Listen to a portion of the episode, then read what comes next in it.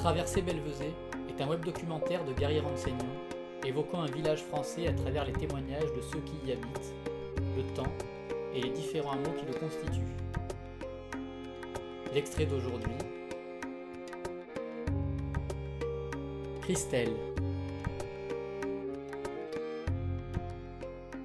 En fait, l'arrivée, euh, à Belvezé, c'est l'arrivée avec Jean-Michel. On, a- de enfin, on était carrément même à la finalisation de notre installation, de notre projet d'installation en brebis laitière. Et on avait un ami qui était ici en brebis laitière avec des brebis sardes. Et grâce à Didier qui à l'époque euh, cherchait euh, des bergers pour mettre sur ses terres, parce que Didier était déjà, dans le partage des terres, donc il cherchait des bergers pour s'installer euh, sur ses terres, pour partager ses terres. Et donc nous on s'est proposé en laitier et avec le projet de faire du fromage donc euh, sur Belvezé. On est arrivé avec notre statut de berger sans terre qui normalement est plutôt un statut euh, lié aux les élevages euh, mais euh, en, en agneau.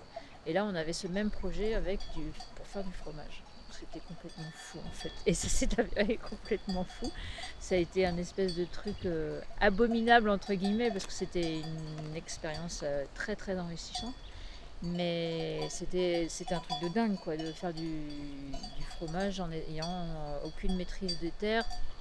Et donc en fait ça veut dire qu'on tous les jours on se déplaçait avec le troupeau, avec le quai de traite et on faisait la traite tous les jours dehors, matin et soir, à des endroits différents. Avec notre petit tracteur, on déplaçait la, le quai de traite et on avait une fromagerie euh, mobile mais qui elle par contre était, statique, était, était un endroit chez Didier où on avait raccordé l'eau. Et donc c'est comme ça qu'on est arrivé. Et c'est comme ça donc que je suis arrivée. Et après on s'est séparés avec Jean-Michel et moi de suite en fait euh, c'était évident qu'il fallait que je continue puisque c'était mon métier depuis, depuis déjà à l'époque, euh, depuis de 99. Et donc il me fallait un troupeau et avec l'idée de rester sur Belvezé. Et grâce à Bruno et Caroline qui m'ont loué en fait la maison à Belvezé, le petit four à pain, je suis pu rester à Belvezé et donc j'ai acheté un troupeau et je suis restée à Belvezé. Avec l'objectif de ne pas faire du fromage, déjà parce que toute seule c'est pas possible et puis il y en avait déjà, avait pas en grande concurrence. Mais du coup moi j'avais dans ma petite tête j'avais toujours cette passion pour la laine qui me, qui me restait de, l'époque où on était dans l'accro et où on travaillait sur des mérinos. Et donc j'ai acheté un troupeau de mérinos avec pour objectif effectivement donc de faire de l'agneau mais aussi de développer euh, la filière laine. Et donc j'ai acheté des mérinos en bas dans l'accro et j'ai acheté des agnelles euh, du, issues d'une souche euh, de brebis mérinos de Nouvelle-Zélande. Et puis voilà, avec un travail sur la sélection de la laine. Les teintures végétales, j'avais jamais fait, c'est venu vraiment longtemps après, en fait, pratiquement, ça fait que un an, alors que ça fait 7 ans que je suis installée à, à titre personnel. Mais euh, ça devenait c'est devenu une évidence en fait, c'est-à-dire qu'à euh, du fait de travailler ma laine, bon, pas moi personnellement, parce j'ai- presque, maintenant j'ai 500 kilos, maintenant je, tra- je travaille avec une filature dans la Creuse, la filature d'Aubusson, Terrade. Euh, et le fait de travailler la laine de mes brebis, de travailler avec une petite filature artisanale, euh, et ensuite de faire des produits, enfin des créations entre guillemets, parce que c'est pas moi qui crée les, pulls, je, m'inspire de modèles qui sont déjà existants. Mais finalement, euh, l'évidence c'était ça, c'était que la dernière, étape c'était les teintures végétales. Sachant que je ne les vends pas parce que c'est un truc abominable. Il faut, il faut euh, trois jours pour faire une couleur et il faut beaucoup de plantes. Sachant que pour un pull il faut entre 500 et 1 kg de laine il me faudrait énormément de plantes. Donc en fait, je propose les gammes de couleurs que j'ai réalisées grâce aux plantes que j'ai ramassées sur Belvezé et je donne volontiers les recettes aux personnes. Je vais mon chapeau parce que le soleil me... Et je donne volontiers les recettes en fait aux personnes qui sont intéressées. Et puis du coup, elles peuvent faire leur pull ensuite en ayant réalisé elles-mêmes les teintures végétales.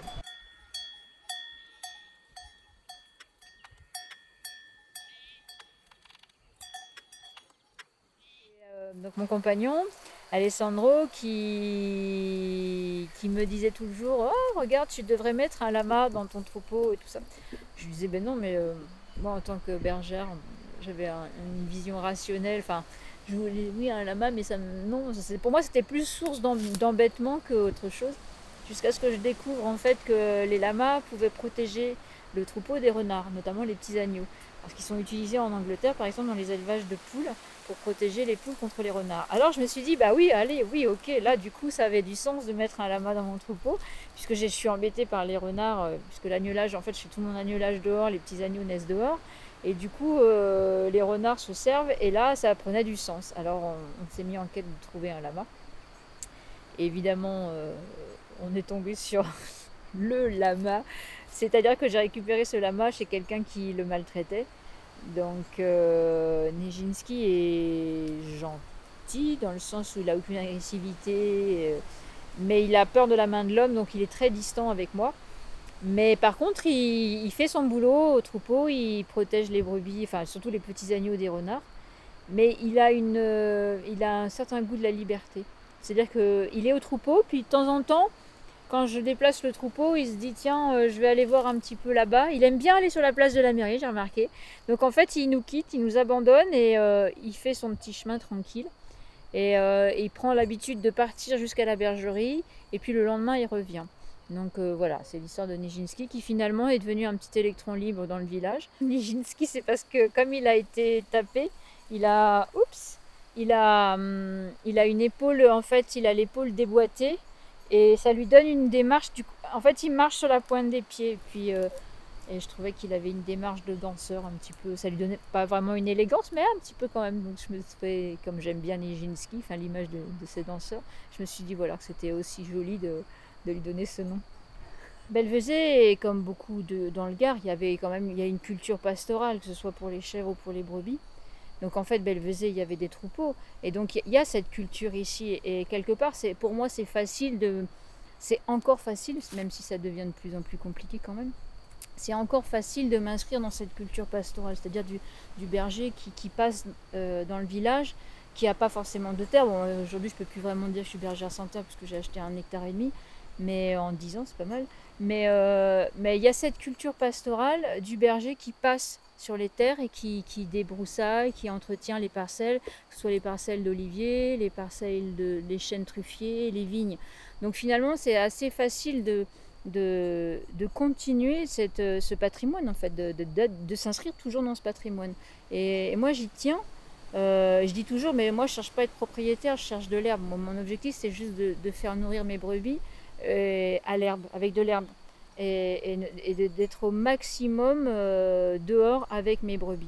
Parce que déjà, quand on est arrivé en 2007, il y avait encore quand même pas mal de gens. Bah, il, y a, toujours la famille. Euh, il y a par exemple Evelyne, Gallon et Louis.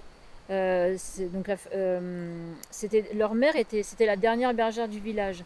Donc je crois que c'est jusqu'en j'ai peur de me tromper de date, peut-être jusqu'en 1986, elle avait elle avait 200 mères. Donc finalement, c'est pas si vieux, hein, de 1986 à 2007, la date de l'année où je suis arrivée sur le village. Bah, et donc, euh, il y a encore pas mal de gens qui sont nés quand même ici et qui, qui ont vu ces brebis, etc. Donc, et puis, euh, donc c'est quand même une culture qui est quand même ancrée, c'est la culture méditerranéenne, cette culture méditerranéenne, même si on, est peut-être presque en bout de, de culture méditerranéenne, mais de cette idée du pastoralisme, du berger qui se déplace avec son troupeau ou qui déplace le troupeau. Parce qu'évidemment, je me déplace de moins en moins avec mon troupeau, je garde de moins en moins pour des raisons, euh, parce que je fais que de la vente directe, donc j'ai trois marchés par semaine, donc ça me, ça me prend du temps parce que j'ai fait l'option de, de, ne vendre que mes agneaux et ma laine en vente directe, de ne pas les vendre à des marchands. Donc ça c'est du temps, c'est du temps qui, que je prends sur la garde.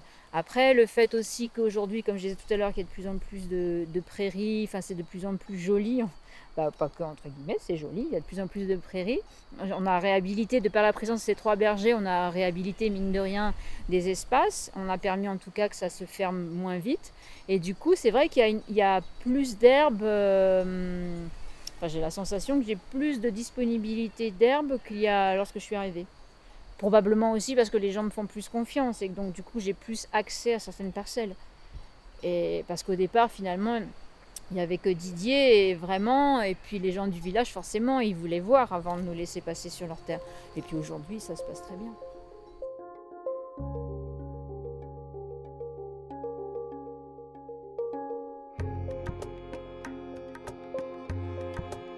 C'était un extrait de Traversée Belvezé Retrouvez l'ensemble du web documentaire sur traversée-belvezé.fr.